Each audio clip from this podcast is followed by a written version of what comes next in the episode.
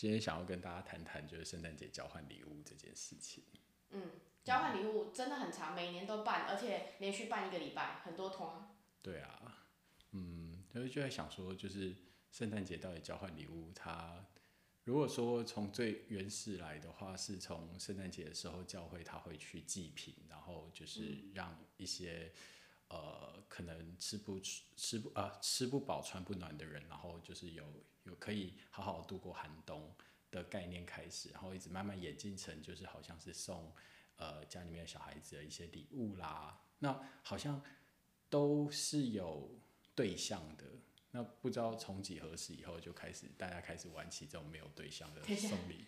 刚刚你讲两个重点，有清楚目的，明确对象。对，但后来我们交换礼物就是什么五百块、一千、一千块，然后随便买，然后用抽的。对。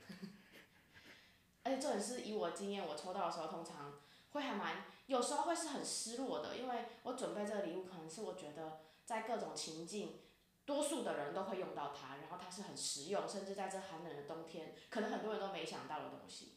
可是我很常收到第一雷马克杯。我就会觉得，天哪，就是大家的认知有差异这么大吗？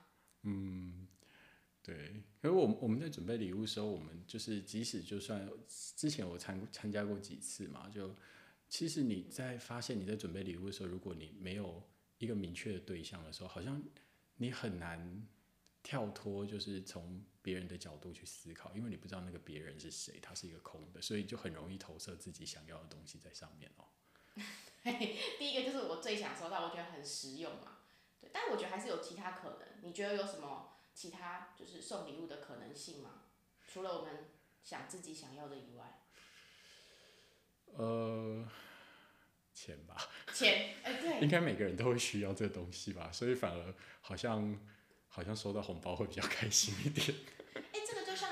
教会的那个仪式。从西方一直到东方，确实他们的圣诞节就如同我们的过年。嗯。那我们的过年本来就是收红包，所以在交换礼物抽到红包的时候，其实内心至少有六十分，不免还是觉得算了挺实用的。至少不是抽到就是马克杯第一雷之类的。对，所以后来其实其实我们在玩交换礼物的时候，我们都 modify，就是呃，你你可以就是同时抽，就是你要送给谁，但是你不会知道谁要送给你，但是这样子好像。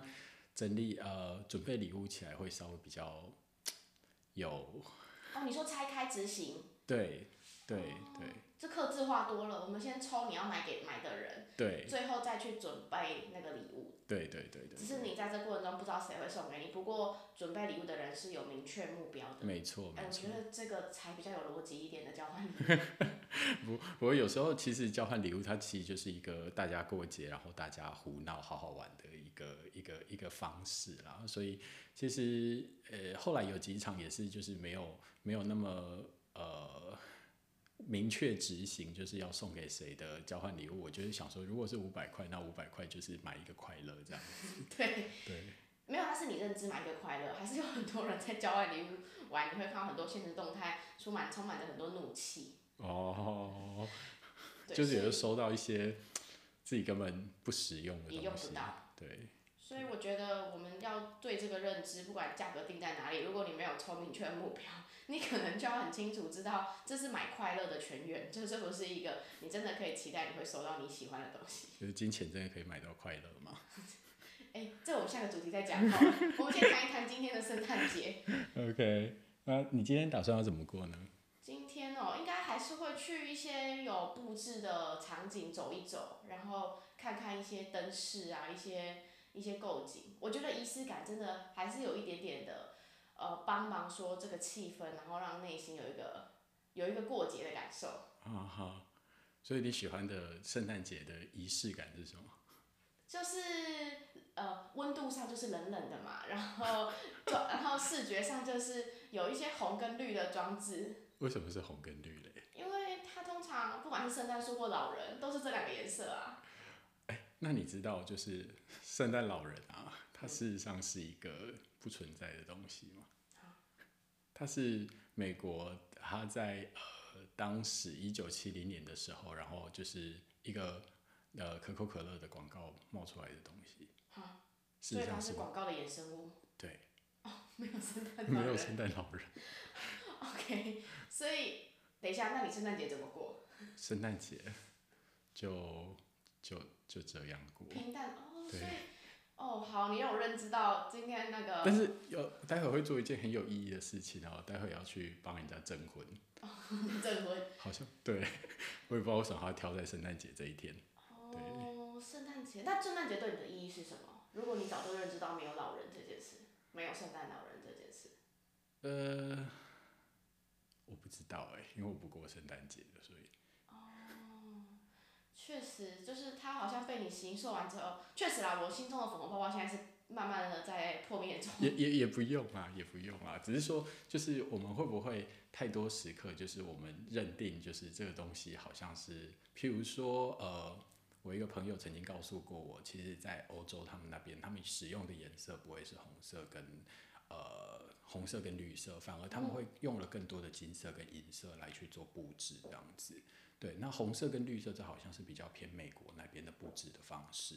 嗯，所以这其实这个有有可能是因为我们呃被接受或接纳，就是呃美国那边过来的圣诞节这样子的文化，所以导致说，哎、欸，我们好像认定这样子的颜色才会有过节的气氛，就好像是新年为什么一定要穿红色一样的道理，这样子啊。